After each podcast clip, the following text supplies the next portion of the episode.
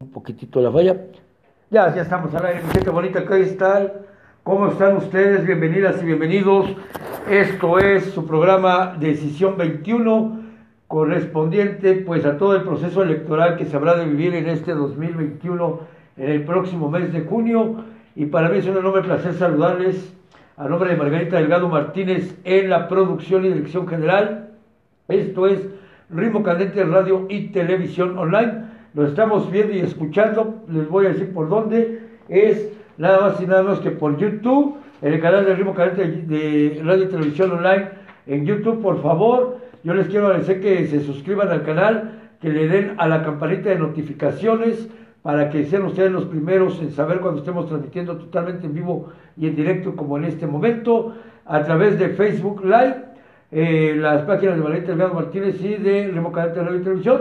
Hoy regresamos también a Periscope, que es la plataforma de, de, de, Twitter. Y en la parte de la radio, pues estamos en Ritmo Cadente Radio en el 92.3 online y que usted nos puede escuchar a través de Spotify, esa plataforma número uno a nivel mundial, donde usted pues puede también eh, suscribirse, puede compartirla con todos todos sus contactos que escuchan a través de la plataforma número uno en el mundo que es Spotify. Ahí transmitimos en el 92.3 de online en la radio. Y bueno, pues es un enorme placer saludar a toda la gente bonita que nos escucha y nos ve en toda la República Mexicana, allá en los Estados Unidos de Norteamérica, toda mi gente bonita de Los Ángeles, California, de la ciudad de Nueva York, de eh, la, la ciudad de la del juego que nunca duerme, que es Las Vegas en el estado de Nevada, a toda la gente de la Florida, mis amigos de Miami, por supuesto, eh, la gente de las Carolinas del Norte y del Sur, muy gracias. Eh, saludo también con mucha cordialidad a la gente de San Francisco, California, a la gente de Ontario, Canadá, la gente que se está sumando también a nosotros, muchas gracias, de otros países como la gente que nos sigue en Lima, Perú, a la gente de la ciudad de Guatemala, la gente bonita de Colombia, todos mis hermanos de eh, colombianos que nos siguen allá en Bogotá, en Cartagena Indias, Colombia, en Medellín, en, este, el Valle del Cauca, eh, también a la gente bonita de eh, Cali, Cali, Colombia, ay, con luego se me enojan los amigos de Cali, porque es que no los saludamos, claro que sí, con mucho gusto. Toda la gente de Lima, Perú, ya lo, ya lo mencioné, que se acaban de incorporar a nosotros.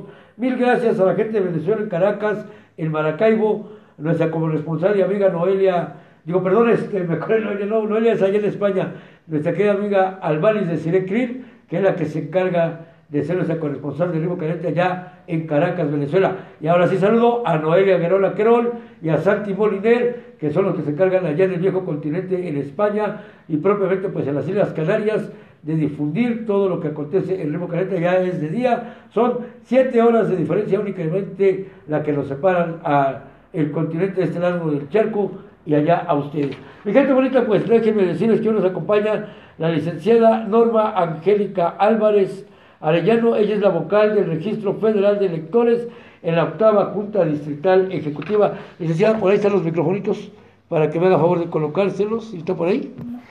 Ay, se creo que se cayeron.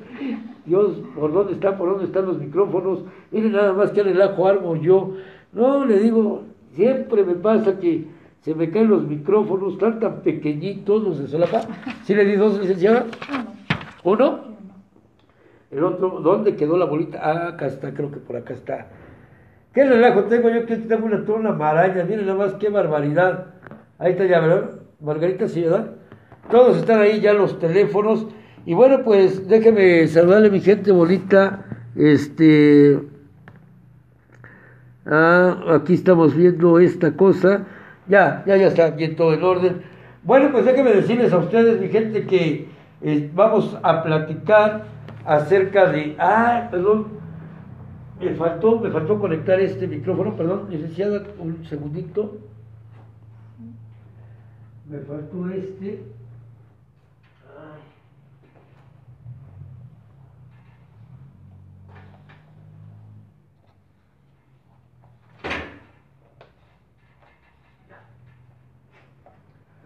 Perdón, licenciada. No le digo parezco, parezco nuevo, me había faltado conectar uno de los micrófonos principales de la cámara. Y perdón a la gente bonita que está viendo en YouTube, era el que no había yo conectado Les vuelvo a pedir mil disculpas y saludar a toda la gente que nos ve en YouTube y volverles a recordar que se suscriban al canal del mismo de radio y televisión online. y no dejen de activar la campanita de notificaciones. Estaba yo comentando que gracias a la licenciada que nos acompaña en este día, lunes 22 del mes de marzo del año 2021, porque vamos a platicar acerca de los observadores electorales. Para quien no ha visto este programa, que a veces estamos platicando de la gran importancia que tienen los observadores electorales para el proceso del día 6 de junio del 2021, pues decirles que hoy vamos a platicar de ello y también pues invitarles para que eh, vayan ustedes al módulo, en el caso de la Junta Distrital número 8, que se encuentra en la alcaldía Cuauhtémoc, eh, nos va a decir ahorita la licenciada qué es lo importante de ser un observador electoral para el impulso de la democracia en nuestro país y hablaremos también de los trámites ante el registro nacional de electores, que es pues tener la credencial para votar con fotografía. Ya lamentablemente cerraron algunos trámites porque como estamos en periodo electoral hay algunas cosas que usted ya no podrá realizar, pero otras que sí. Así es que bueno, pues licenciada, muchísimas gracias por acompañarnos y sea usted bienvenida al programa. Muchas gracias y buenas noches. Eh, antes de otra cosa, pues le quiero agradecer esta oportunidad que nos, que nos brinda para eh, compartir con la ciudadanía esta información. ¿sí? Ok. Bueno, el primer tema es em, la observación electoral. queremos compartir con ustedes, con la, con la gente que nos, que nos ve ahorita, la importancia de la observación electoral. El objetivo de la observación electoral es dar certeza a todos los procesos, todas las actividades que se realizan en el proceso electoral. Esto pues para tener una visión objetiva, imparcial y que pueda ser vigilada por la ciudadanía. Estas personas que desean participar como observadores, observadoras electorales, eh, pues dan fe, dan certeza de estas actividades y pues obtienen una acreditación por parte de la, de la autoridad electoral para poder participar en ello.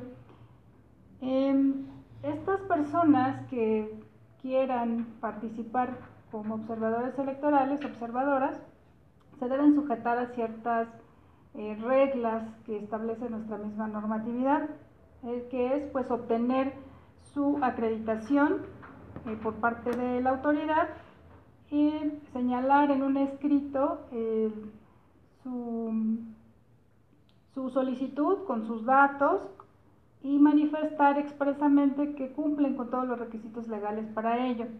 También deben de presentar de forma personal, ya sea en las juntas distritales, en cualquiera en la que estén, en la de nosotros, en la 08 Junta Distrital Ejecutiva, o a través de Internet también pueden solicitar su acreditación. Em, bueno, para esto es muy sencillo, solamente eh, requiere pues esa voluntad de participar. Los requisitos pues es presentar una solicitud, como ya les decía, por escrito, su copia de su credencial para votar y también mm, dos fotografías de tamaño infantil y un escrito bajo protesta de decir verdad que cumplen con esos requisitos legales. Tendrán que tomar un curso de capacitación para que les podamos brindar la información necesaria y de esa manera obtener su acreditación. Ya con esta acreditación, el día de la jornada electoral se pueden presentar en cualquier casilla a observar justamente cómo se van desarrollando las actividades, desde la apertura, de cómo se instala, que se cumpla con lo que establece la ley para esta actividad. Durante el desarrollo de la votación también pueden permanecer en una casilla o en varias, pueden estar haciendo recorridos. Em, también pueden estar en el escrutinio y cómputo, es decir, al final eh, de la votación en la casilla para que puedan observar cómo se realiza este conteo de, de la votación, cómo se fijan los resultados en esas casillas y también pueden acudir al Consejo Distrital para presenciar y observar la lectura de de voz de los resultados de la votación. Esas actividades pueden realizar también recibir, bueno, observar la recepción de los escritos de, de protesta a que haya lugar. Tienen hasta el 30 de abril para poder solicitar su acreditación como observadores o observadoras electorales. Y bueno, pues también hay ciertas eh, restricciones o ciertas cosas que los observadores o las observadoras pues no pueden hacer. Que en este caso sería pues sustituir u obstaculizar las actividades este, electorales.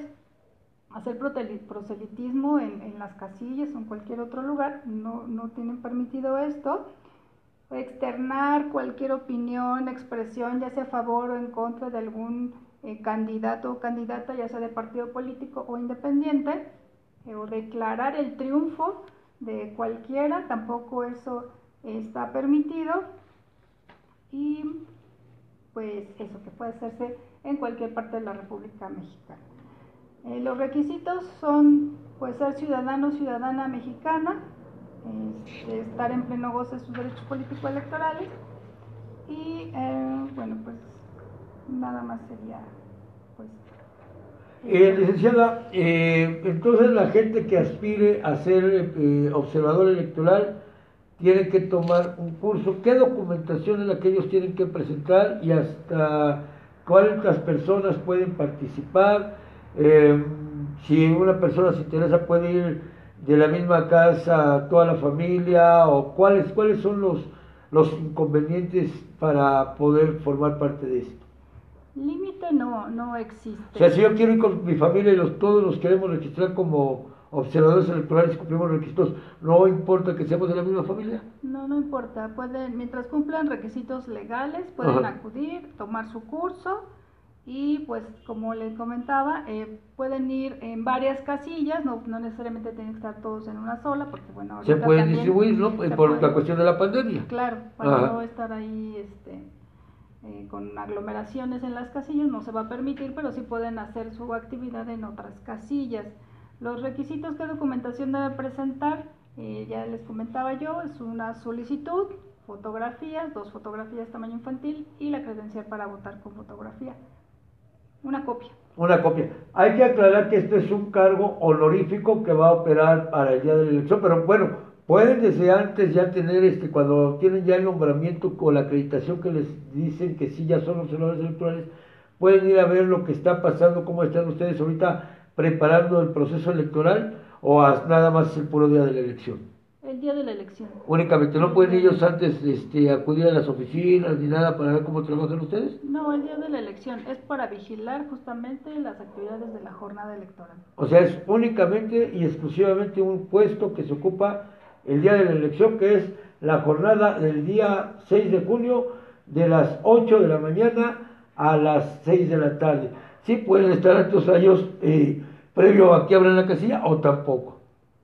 claro, pueden estar antes, porque pueden observar la, a la ciudadanía que está antes de que se abra la casilla, porque la casilla se empieza a instalar un poquito antes para que a las 8 de la mañana se abra la votación y ya esté todos los funcionarios de las mesas directivas de casilla.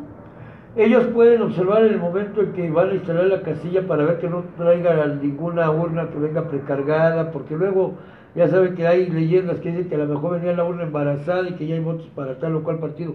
Ellos pueden observar que se pueda armar la casilla, como se dice en términos este, coloquiales, de que puedan ver que las urnas vienen vacías, pueden ver que las actas de escrutinio y copo y toda la papelería está foliada, está bien, todo en orden para arrancar la elección. ¿Sí pueden hacer eso? Por supuesto, de hecho, de eso se trata justamente. Saben bien que la elección va a iniciar y va a arrancar con total transparencia. Así es, sin nada lleno, como lo Sin dados cargados, como se dice. Ajá, sin urnas embarazadas, como también normalmente, bueno, comúnmente se dice. Sí. Eh, no, no, para que ellos vean que no es así. Y es que le hago esta pregunta porque terriblemente y tristemente quienes empiezan a, a meter la tenebra, como se dice, la desconfianza en la ciudadanía, son los candidatos o los partidos políticos que sienten que se les va la elección, que sienten que ellos les puede favorecer el crear confusión, el aventar fake news, ahora en las redes sociales, o sea, tratar de empañar el proceso electoral a conveniencia, porque cuando hay eh, partidos políticos que sienten que no van a ser eh, eh, favorecidos por el voto de la ciudadanía, pues buscan la forma de tratar de desvirtuar una elección desde antes que empiece, porque digo, yo sé que hay alguien que ya saben quién se dedicaba a descalificar elecciones desde antes de que éstas se llevaran a cabo. Y eso como que ya se les quedó como costumbre de hablar de fraude electoral antes del proceso, de hablar de que hubo unas embarazadas o que la operación está mal, que el ratón loco y tantas y tantas cosas que pues ellos las hicieron, y digo, se las saben bien, pero que esto no ayuda a la ciudadanía, eh, más bien no ayuda al proceso electoral y crea confusión y desconfianza en la ciudadanía. Por eso es muy importante que un observador electoral desde un principio pueda eh, ver que eh, las casillas están este, instalándose conforme marca la ley en los horarios y en los tiempos y que todo se va a desarrollar con total transparencia. Déjame mandar un saludo aquí a nuestro amigo licenciado José Luis Robledo, que nos está haciendo el favor de acompañarnos. Eh, eh, aquí vimos este, que está viendo el, programa. Muchas gracias, licenciado José Luis Robledo, que le apreté un botón mal, aquí ya se me estaba cerrando la pantalla. Y bueno, este, eh, pues eso es la parte, la parte importante que, que, ustedes, amigas y amigos del auditorio, puedan pues tener la certeza de que todo está en orden y que vamos a arrancar bien.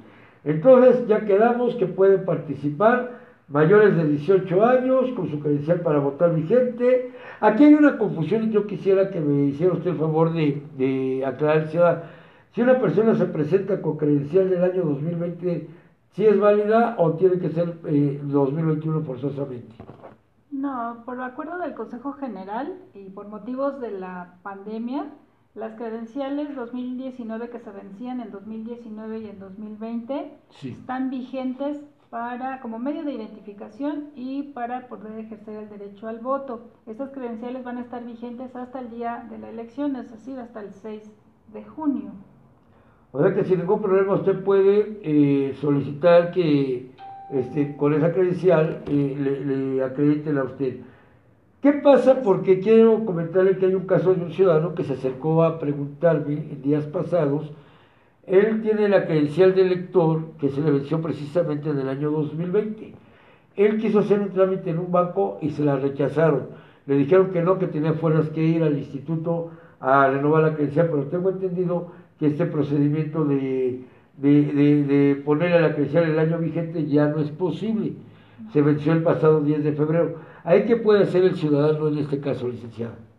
Bueno, aquí eh, efectivamente el 10 de febrero fue el último día para hacer cualquier movimiento de actualización al padrón electoral y como ya les comentaba, bueno, por acuerdo del Consejo General, esas credenciales están vigentes como medios de identificación y como em, eh, eh, vía para poder ejercer su derecho al voto. Sin embargo, como lo comenta, nosotros también nos han llegado esas, eh, esa información de que en algunas instituciones o algunas otras eh, empresas o, o, en algunos otros lados no aceptan la credencia porque dicen que no está vigente. Pero pues ahora, el, precisamente por la elección, únicamente podemos hacer reimpresiones de, de, la credencial. Eso significa, como ya lo comenta, que es eso, una reimpresión de la misma credencial que, que ya se extravió, que no se extravió, que, con la que cuenta,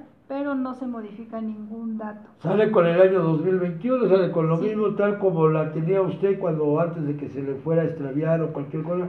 Haga de cuenta que es un clon de su credencial, pero obviamente válido y que pues no tiene ninguna alteración, ninguna modificación y que eso ocurrirá hasta el día 7 de junio, me supongo, ¿no, Así es, hasta el 7 de junio es el día en que ya podemos hacer cualquier otro movimiento al padrón. Saludos para Tiki Ortiz que nos está mirando también, muchas gracias Tikio.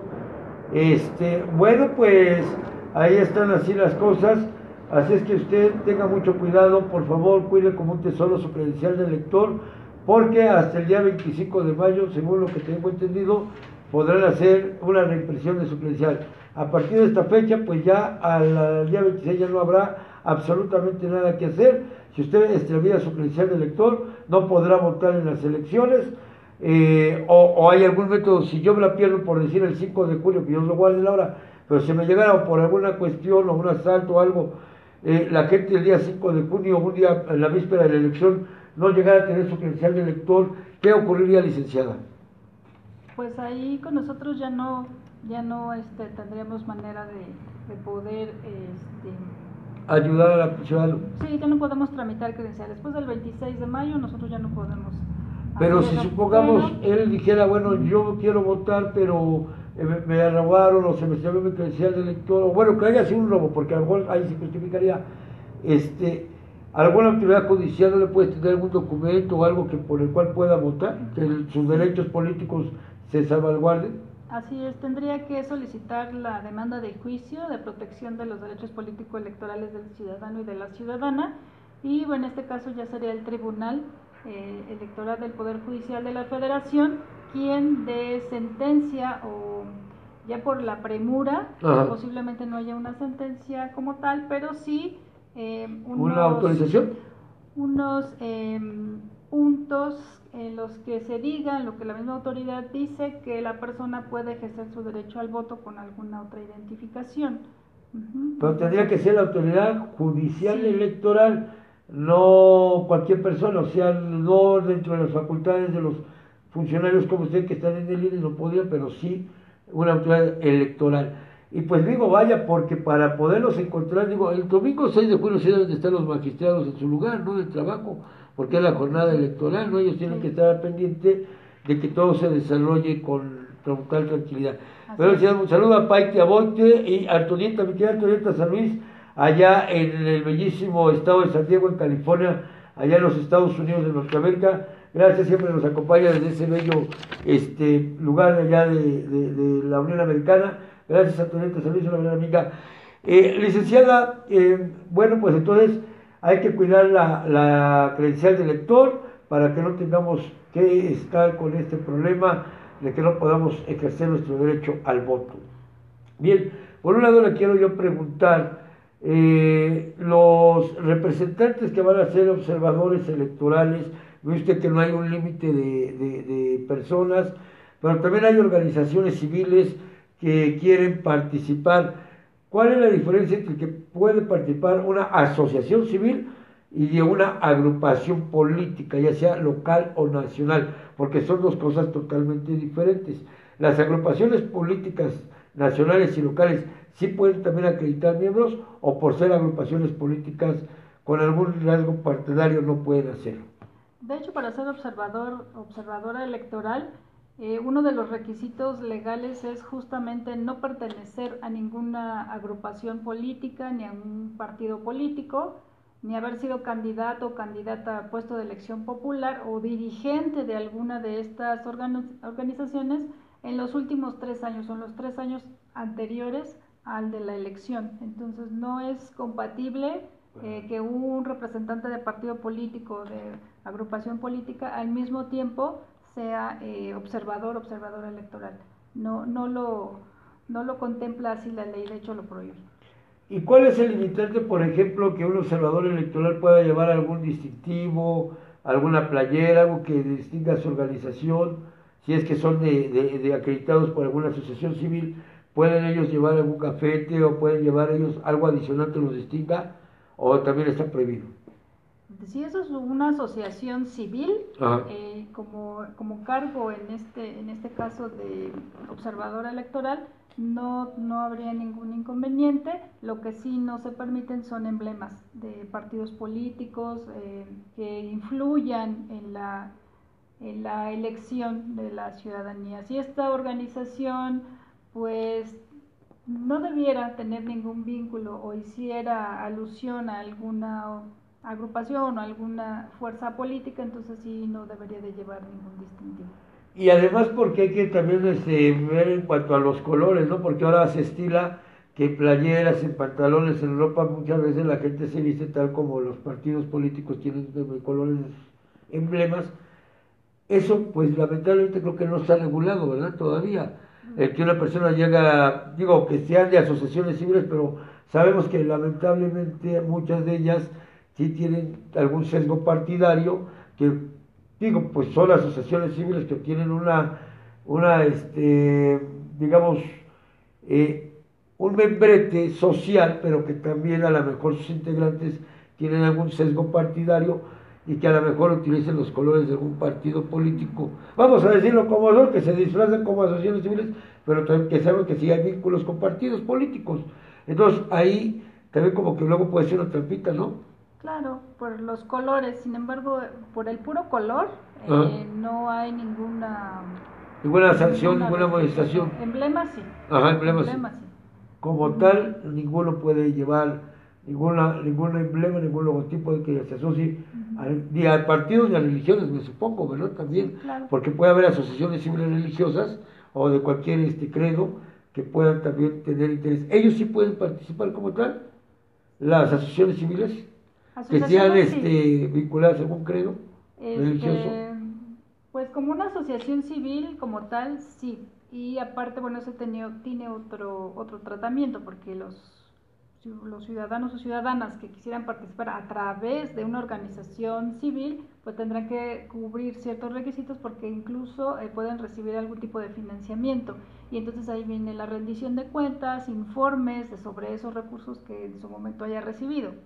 Entonces ahí es diferente ir un ciudadano, digamos, de a pie, común y corriente, a ser parte de una organización civil que quiera hacer la función de observador electoral, observador electoral. Entonces sí tendría que este, eh, únicamente fungir esa, esa función de observador electoral sin tener que intervenir absolutamente en nada. Como ya lo comentaba, no puede opinar, no puede criticar, ni ofender, ni alabar, por decirlo de alguna manera, a, este, a, ninguna, a ninguna fuerza política ni candidatura independiente. Tocamos ahorita algo muy interesante. Ustedes como Instituto Nacional Electoral, por ejemplo, en el caso que alguna asociación civil acredite a sus representantes y les dé financiamiento porque pues el desayuno, la comida, el transporte, ¿ustedes van a fiscalizar de dónde viene el recurso para esos observadores electorales o es algo interno que solamente manejan las asociaciones que acreditaron observadores en, en la ciudad o en todo el país? La ley marca que ellos deben, eh, en un tiempo determinado, tienen que presentar un informe sobre esos recursos que en algún momento les hayan otorgado, a sus observadores. Ajá, y como organización como tal. O sea, si dice la asociación fulanita de tal acreditó mil observadores en toda la República Mexicana y gastamos 100 millones de pesos en alimentos para esos mil, tienen que decir de dónde salieron. Así es. Porque hay que cuidar, qué bueno, ¿eh? Porque igual por ahí los del crimen organizado quieren lavar dinerito y puedan tener por ahí decir, no, pues yo les mandé tantos observadores. Digo, obviamente no van a ser como criminales, sino que lo pueden hacer a través de una asociación civil, que yo mandé mil observadores y les tuve que dar, no sé, diez mil pesos porque se tenía que hospedar y tenía que alimentar, bla, bla, bla. Todo eso se tiene que fiscalizar. Se tiene que informar. O sea, en el momento que llega una asociación civil y registra una serie de, de, de ciudadanos en todo el país, ¿Cómo les llamaría a ustedes la atención o cómo sabrían ustedes qué requisito tendría que presentar esa acción civil para acreditar a tanta gente? ¿Cómo sería el procedimiento, licenciado? Bueno, esta, esta mm, inscripción ya no sería, o esta acreditación como organización ya no es, sería con nosotros. Bueno, nosotros no hemos recibido ahorita ninguna, por este, personas, y, digamos, individuales y pues sí tendrían que este, cumplir los requisitos que marca la ley. En este momento no, no los tengo así como muy claros en cuanto a organización civil, pero debe ser exactamente lo mismo. Y eh, las, los recursos en sí no son eh, que se los den particulares, porque eso no aplica acá en, en, nosotros, sino si es que le llegara a dar financiamiento público, entonces ese es el recurso que tendrá que rendir ese informe de eso que, que se le otorgó para la actividad exclusiva que está solicitando, que es la de observadores, o sea, electorales. A ver si me quedó claro y para que la gente también lo entienda. Si una asociación civil con su recurso propio acredita mil ciudadanos en todo el país o en toda la pura Ciudad de México y él les va a pagar viático, les va a dar una, una este, para, como decíamos, desayuno, comida y todo eso, es de su presupuesto, de su peculio propio, eso no lo fiscaliza el instituto no está dentro de su facultad pues ese, ese recurso. tendrá que, es que es un informe. Es, un informe. Pero si es obligatorio. Sí, claro. O sea, porque si ellos dicen, a ver, yo la asociación Patito dije, acredité mil ciudadanos en toda la ciudad o en todo el país, yo les di dinero para que ellos, eh, como vuelvo a repetir, hospedaje, alimentación, transporte, bla, bla, o gasolina para el carro, yo tengo la obligación de decirle al INE que hice eso, que di una cantidad de tanto dinero. no puede quedar en lo oscurito de decir, bueno, pues es mi lana y yo hago con ella lo que quiera, porque es mi dinero privado, es de mi organización. Claro, pero es una función electoral. Y entonces está obligado a decirle al INE, este, voy a, a distribuir a tanta gente en toda la ciudad o en todo el país. Perfecto. Y no se podría brincar de mandar a los ciudadanos así de solito y que no vayan este eh, como organización y que nada más vayan en lo individual. Ahí sería como que más complicado y más difícil, ¿no, licenciada? Pues sí, pero como eh, tienen que acreditarse, o sea, tiene que hacer su, bueno, hacer su solicitud, que se le dé su curso y que se le dé la acreditación. La acreditación tiene que pasar por el Consejo este, Distrital por aprobación de, y entonces de esa manera pues ya se tiene un, registro y se les da un seguimiento a esas personas que ya están acreditadas. ¿Cuánto tiempo se tarda en dar una acreditación ustedes entre lo que llega una persona a hacer la solicitud y en lo que se verifica? ¿Cuántos días pasa para una persona ya ser eh, formalmente acreditada como observadora electoral licenciada? Pues aquí depende de las solicitudes como vayan llegando.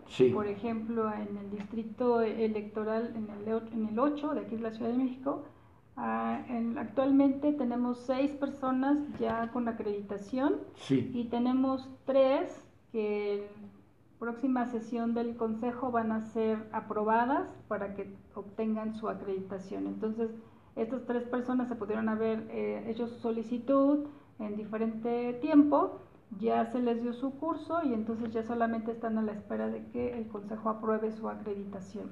Y más o menos entre eso, ¿cuánto a más o menos, cuánto tarda? ¿Es un mes, medio, 15 días, un mes, dos meses? ¿Cuánto es el tiempo pues que según su experiencia de usted se lleva una persona para obtener la acreditación?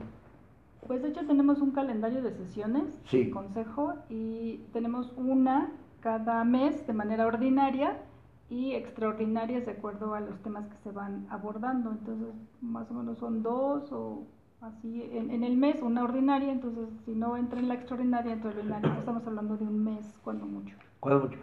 Y hasta ahorita son tan poquitos los que se han ido a registrar, no les ha llamado la atención a los ciudadanos el ir a participar en esta función tan importante como es el de ser observador electoral.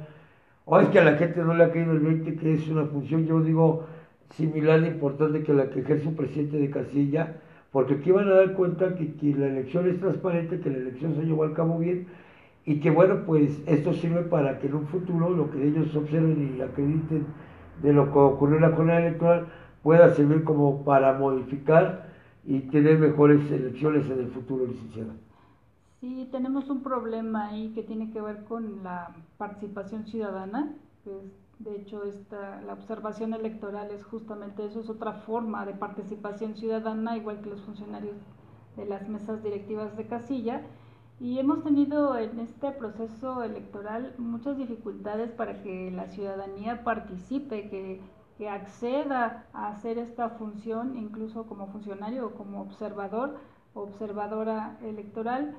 Mm, en muchos casos es pues, apatía o desinterés eh, y en otros casos o, actualmente también una de las razones pues es la cuestión de la pandemia que hay gente que tiene miedo, ¿no? temerosa, eh, tiene ciertas reservas de poder participar por un posible contagio y, y, pues porque también en sus hogares tienen personas ¿no? que pueden ser vulnerables a esta, a esta situación, pero sí, sí es un problema de participación ciudadana, de poco interés en muchas ocasiones.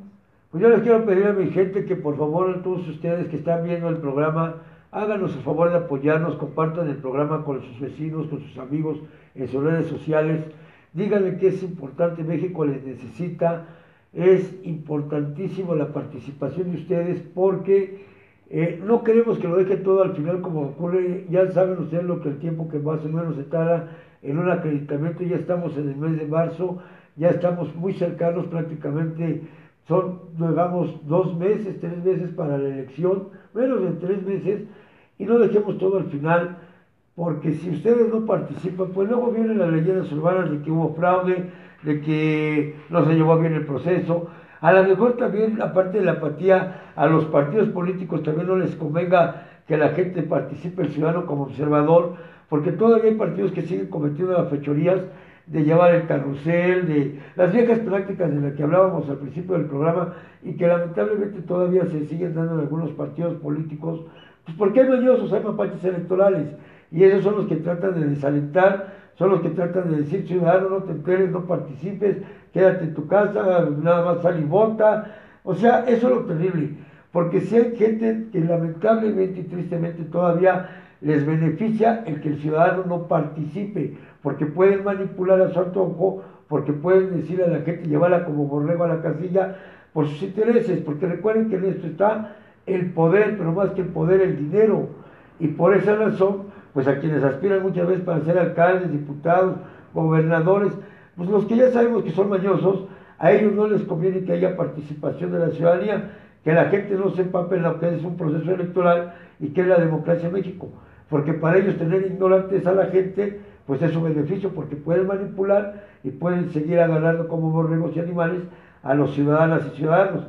Por eso son sus intereses mezquinos los que no permiten que acciones tan importantes como esta sean del conocimiento público, porque pues a ellos les conviene para sus intereses de sus partidos y de sus grupos a los que pertenecen.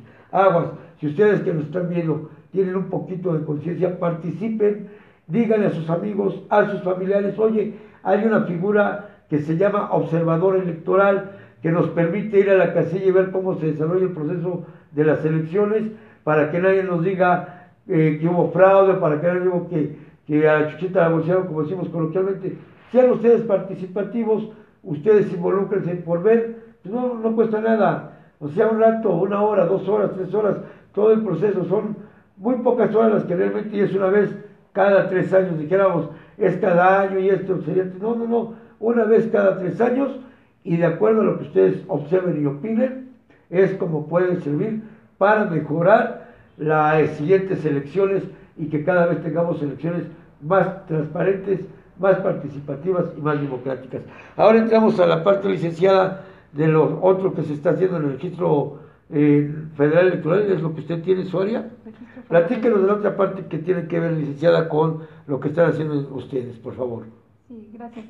Bueno, ahorita como ya también lo comentábamos hace unos minutos, el 10 de febrero fue el último día para hacer eh, trámites que, que, tuvieran que modificar el padrón electoral y ahorita estamos haciendo puras reimpresiones de credencial.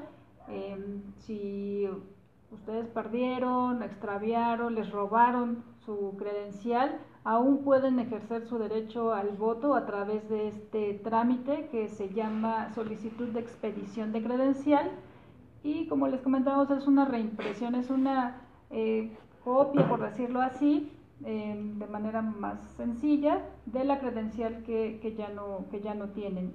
Y esa si estaba vigente, eso sí tiene que estar vigente, credenciales 2018 no podemos reimprimirlas, tienen que ser de 2019 en adelante y las siguientes, pues mm, solamente 19 y 20 son las credenciales que después del 6 de junio perderán vigencia. Todas las demás continuarán con la vigencia que marca el mismo, el mismo documento. La fecha límite para realizar este trámite es el 25 de mayo. Posterior a ello ya no podremos tampoco hacer reimpresiones. Sin embargo, estará el recurso de la demanda de juicio para la protección de los derechos político-electorales de las ciudadanas y de los ciudadanos. También eh, recordarles a esa ciudadanía que realizó su trámite hasta el 10 de febrero que tiene como fecha límite el 10 de abril para recoger su credencial. Si no la recogen, se va a resguardar hasta después de la elección. Entonces, eh, sí les, les invitamos a que acudan a recoger su credencial. Todavía tenemos credenciales que no han recogido desde anterior a esa fecha y hasta esa fecha, que ahí, ahí las tenemos todavía. Y es muy importante porque después acuden en esta fecha posterior y ya no se las podemos entregar. Entonces, eso es una eh, eh, importante que el 10 de abril es el último día para recoger esas credenciales. De las credenciales que son producto de solicitudes de reimpresión, de esas todavía tenemos un poquito más de tiempo para, para resguardarlas, pero también se van a resguardar. Entonces sí es importante que, que acudan por ellas. Fíjense ustedes, de la gente que tramitó antes del 10 de febrero, si del 10 de febrero al 10 de abril son 60 días para recoger el nónino, qué bárbaros, la que lo hayan hecho antes. Digo, ¿ahí qué pasa con la ciudadanía? A mí me da mucha tristeza y de veras muchas veces mucha rabia el saber que la gente es, este, pues, ¿cómo decir la palabra para no ofender? Eh, no les interesa el gasto que se hace, porque todo esto lleva un gasto, una credencial de lector licenciada, más o menos cuánto cuesta, porque miren, van y hacen el trámite, se forman, hacen todo, sacarse la, la fotografía, hacen el trámite, ¿por qué? Porque muchas veces les surge para un trámite bancario o un trámite oficial en cualquier dependencia, tanto pública como privada, y es cuando se acuerdan que ese documento les sirve. Mucha gente, ya cuando a lo mejor resuelve su problema, ya ni la, ni la toman en cuenta y por eso no va por ella. O a lo mejor, digo, pensando mal, Dios no lo quiera, a lo mejor están hospitalizados, o a lo mejor ya partieron por lo de la pandemia. Pero ¿qué debe hacer la gente, familiares o amigos que supieron que hizo mi amistad o un trámite ante el instituto y si tuvo algún problema de salud o algo, pues deberían de reportarla, ¿no? No dejarlo a la ligera. ¿Cuánto cuesta una credencial de lector licenciado? Más o menos así. Digo, estoy seguro que usted no tiene la cifra exacta, pero más o menos un aproximado de lo que cuesta una credencial para votar. Pues de una credencial para votar por, digamos, puro material, que es el plástico, la impresión, tintas, etcétera, puede que el costo esté en menos de 100 pesos, menos de 50 pesos. Pero, eh, como ya lo comentaba, el, el, costo va más allá. Es, eh, es invertir tiempo, es eh, pagar nóminas, porque la ciudad, las, las credenciales, pues tenemos gente que las está tramitando, que está capturando, tenemos infraestructura tecnológica, eh, gastos pues de luz, por ejemplo, de internet para poder llevar a cabo todo esto. Entonces sí es un, un esfuerzo muy grande todo lo que conlleva producir una credencial para votar, además de los materiales físicos, como lo comentamos, materiales de impresión, tintas, eh, cartón, micas. Así es que ya lo saben, no dejen para mañana lo que puedan hacer hoy, por favor. Si ustedes conocen a alguien en su propia familia, existe alguien que sabe que hizo el trámite de la credencial del lector y que no ha ido a recoger, pues díganle que no este, sean así, que todo tiene un costo. Ojalá y de veras que eh, si algún día en verdad la gente no valora esto, se llegara a cobrar aquellos que no toman en cuenta eh, lo que lo importante que es esto, el dinero que cuesta, porque al final de cuentas lo pagamos todos y a lo mejor también ah, pues me vale porque yo ya lo pagué o lo pagamos con pues y luego muchas veces la gente más irresponsable, la que no aporta nada, es la que más fallas hace. Que en este caso, pues puede ser la gente totalmente irresponsable que no trabaja y que diga, pues me vale, el cabo a mí no me costó, pero pues sí nos cuesta a los demás contribuyentes y son muchos millones de pesos los que se gastan anualmente en la elaboración, porque son ¿Cuántos más o menos será el padrón electoral, licenciada? Porque una cosa es también hablando de esto del padrón y otra cosa es la lista nominal para la votación. ¿Para la elección a nivel nacional? Sí, o sea, más o menos el padrón electoral, más o menos que ustedes manejan, ¿cuánta gente eh, busca la, la, la credencial electoral al año? Tendría el dato más o menos de, mi demarcación. Estamos en lista nominal, estamos como en 280 mil y un poquito más, entonces en padrón siempre estamos al 95, 98% por ahí, por 170 mil personas estamos en padrón en el distrito 8, nada más. Es lo que podría decirle ahorita esa cantidad. Pero, o sea, fíjense ustedes, son 270 mil personas en el distrito 8 a nivel nacional, y pues cuántas somos, ¿no? ¿Cuántos millones? Pero de esos 200 y tantos mil que ya fueron a tramitar su credencial de elector, si dejan por decir algo, no sé, 20 mil o 10 mil personas de no recoger su credencial en un año, pues ¿cuánto dinero costó eso? Por eso es importante que hagamos conciencia. Licenciada, me preguntan que si una persona que vive en Iztapalapa, pero su trabajo está en la alcaldía de Iztacalco, puede votar en esta en la elección. Pero ¿cuál sería la pregunta? ¿A nivel federal o a nivel local?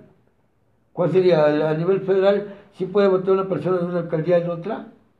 Puede votar siempre y cuando exista una casilla especial instalada en la demarcación en donde se encuentra trabajando, que me parece que es Sí, vive, vive en Iztacalco y trabaja en Iztacalco. Bueno, si en Iztacalco se instala, eh, ahorita no, no sé si en esa demarcación la van a instalar, pero si se instalara una casilla especial, sí puede ir a votar ahí.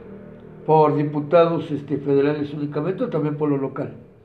Este, bueno, las especiales las manejamos nada, más nosotros en cuestión federal.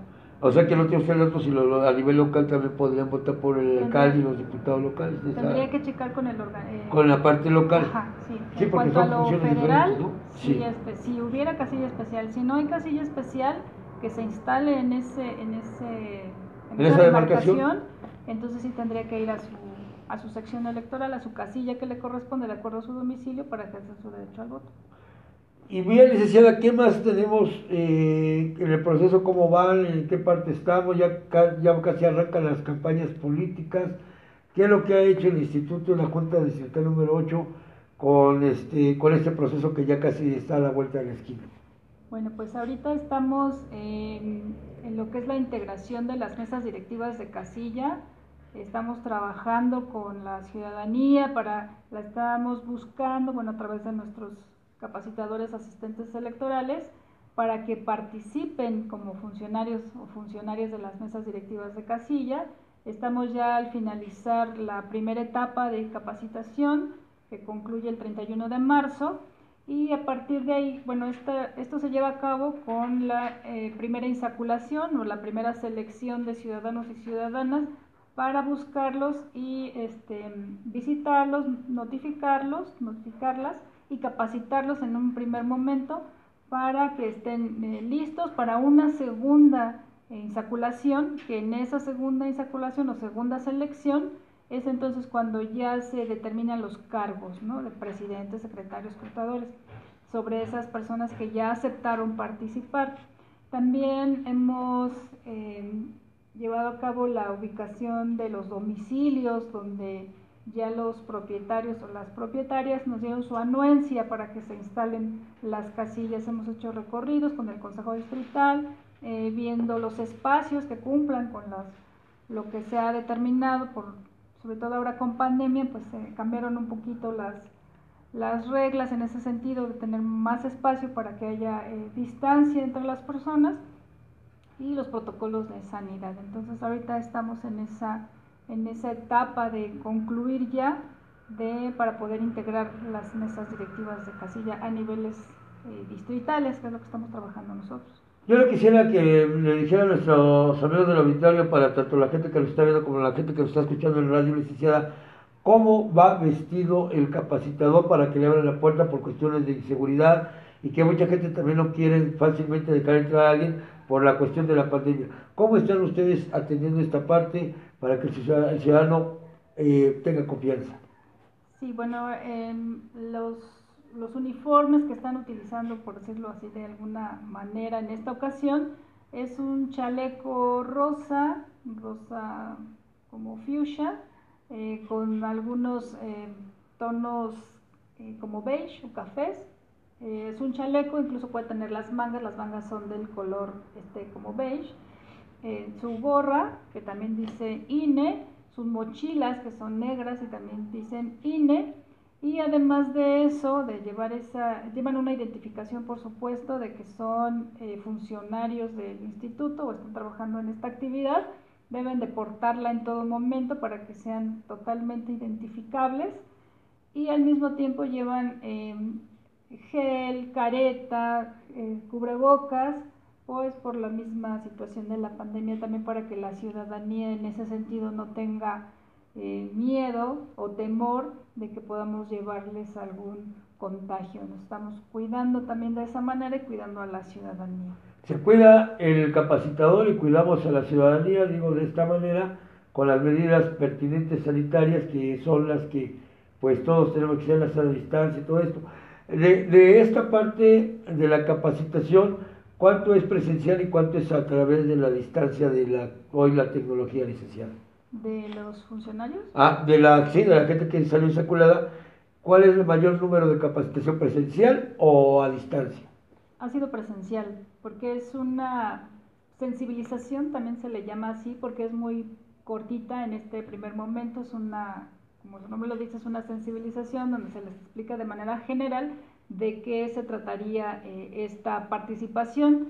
Entonces es prácticamente todo ha sido presencial, ya sea en sus domicilios o en algún otro lugar, o incluso hasta sus trabajos, si es que así lo han determinado. ¿También pueden ir a los trabajos de las personas? Este, si lo, bueno, ahorita en esta etapa nada más es así, muy una sensibilización. Cuando ya capacitemos de una manera más completa, formal, precisa, eh, detallada de la función que va a ejercer cada ciudadano o ciudadana de acuerdo al cargo, del cual fue eh, designado o designada, entonces sí, incluso hasta en los trabajos se pueden ir a capacitar.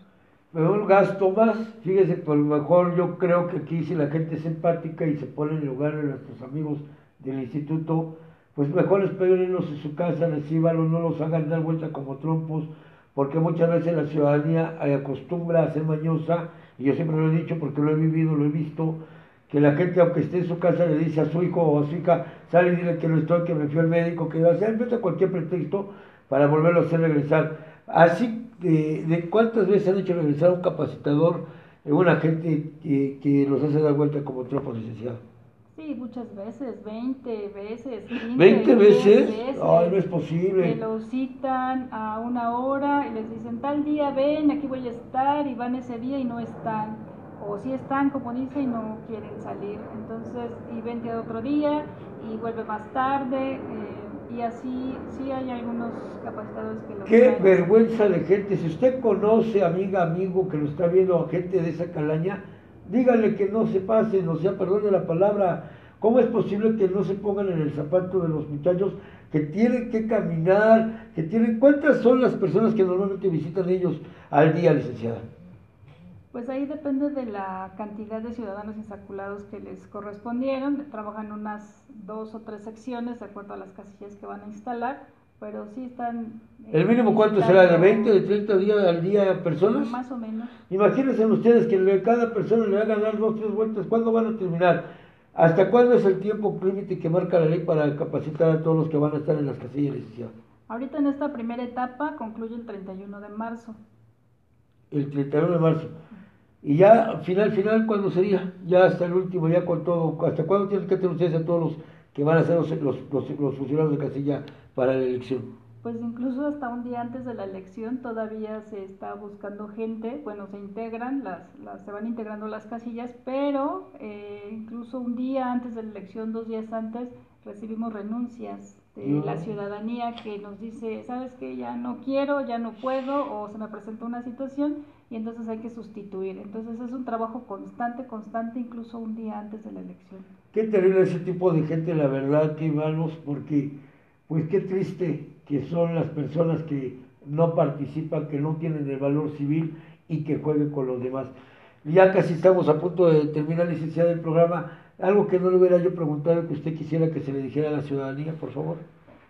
Pues más bien reiterar, la, le agradezco mucho la, la, invitación que hace a la ciudadanía para que participe, ya sea como observador, observadora electoral, eh, porque de esa manera dan certeza y ellos mismos, ellas mismas pueden corroborar que las elecciones se llevan a cabo conforme a derecho, de acuerdo a la ley, por las mismas personas que conocen que son sus vecinos, vecinas, y también a participar como funcionarios o funcionarias de las mesas directivas de casilla para que pues entre todos hagamos la elección. Así también a las personas que no han recogido su credencial que vayan a recogerla y quien necesite una reimpresión pues también que acuda y que ahí estaremos para servirles. Pues saludos a Marto Oviedo que también nos hace el favor de acompañarnos. Este, y bueno, pues déjenme decirles, mi gente bonita, que, ah, le quería preguntar, y de, respecto a los lugares de las casillas, ¿Más escuelas o igual más este, lugares privados, licenciado? Pues tenemos escuelas, tenemos eh, lugares privados. Ahorita este, ya se firmó, bueno, ya está el convenio de colaboración con la, con la Ciudad de México para que nos puedan prestar los locales o los... Em, sí, donde se instalan, donde están las escuelas, para, que podamos este, llevar a cabo ahí la elección. Y en su caso pues si no este pues un domicilio particular o inclusive eh, hasta cuando ya no tenemos ni escuela ni una casa habitación para poder instalar las casillas estamos ya también eh, previendo y tenemos lugares en donde van a ser en la acera, o sea, en la vía pública, si es que no nos prestan eh, los... Pero aquí, a ver, yo aquí yo no entendería la autoridad del gobierno, pues se supone que la primera obligada en impulsar la democracia aquí es la doctora Claudia Sheinbaum, ella llegó por el voto popular, ella es de un gobierno que está gobernando para toda la ciudadanía, ya que se quite la camiseta de Morena, ella ganó en el 2018 y hoy es la que fue gobierno. ¿Por qué tendrían, no, por qué no prestar en los planteles federales de las escuelas primarias, secundarias, preparatorias, si es un lugar empleo para poder tener a la gente, eh, conservar la sana distancia? Digo, yo no veo por qué esa falta de empatía de querer participar. O sea, a mí se me hace, digo, yo no sé que el señor Pérez Obrador quiere desaparecer al INE, y esto es parte de su estrategia quizás de él, de querer que la autoridad electoral ponerle piedras en el camino, trabas, para después él poder cómodamente manipular la elección, porque ya sabemos que ya está interviniendo desde el poder político de los de, Palacio Nacional y como tiene miedo de que él dice que puede perder la mayoría de la Cámara de Diputados, pues está tratando de, desaparecer al INE, porque es su enemigo, hay que decirlo claramente. A él no le gustan las autoridades autónomas. Él como buen cacique, como buen dictador suelo, quiere controlar todo para manipular y poder a todo a su antojo. Pues yo aquí le diría a la jefa de gobierno, y ustedes ciudadanos, ciudadanos, Exijámosle a la jefa de gobierno y a las autoridades del gobierno de educación pública, los planteles son de los mexicanos, no son propiedad de ellos. Son edificios construidos, sí, para la escuela, no hay escuela ahorita. Los alumnos están en casa. Esos planteles deben ser por obligación prestados a las autoridades electorales para que ahí se lleven los procesos de la elección. Por cuestión de salud de la gente, usted exige eso. ¿Cuál es el lugar mejor y más idóneo para guardar la sana distancia? una escuela. ¿Por qué? Porque los patios son grandes y ahí puede caber perfectamente bien la gente sin que corra el riesgo de contagio, porque pueden tener un acceso libre, una salida libre y ahí se les puede controlar todo y evitar los contagios. Así que, señor Claudia Cheman, señor López Obrador, sabemos que usted no le gustan las autoridades autónomas, sabemos que usted quiere todo como buen este eh, emulo de allá del señor este, Chávez y como gran cacique, como gran dictador suelo, deje que los mexicanos se digan elijamos libremente y por favor no ponga piedras en el camino. Abran las escuelas, abran los planteles, porque somos nosotros los mexicanos los que tenemos derecho a decidir en la urna quiénes son nuestras autoridades a las que vamos a pedir que nos representen. No toda la fuerza. Pues bueno, pues mi licenciada, muchísimas gracias. Yo le quiero agradecer mucho que nos haya acompañado. ¿Algo más que quiera usted agregar, por favor? Pues nada más agradecerle la oportunidad de este espacio y pues nosotros muy contentos. Pues muchas gracias, saludos para bien a Guillermo García, a mi hermanita Reina Verónica Castro, gracias hermano por estarnos acompañando. Pues mil gracias, señoras y señores, síganse cuidando.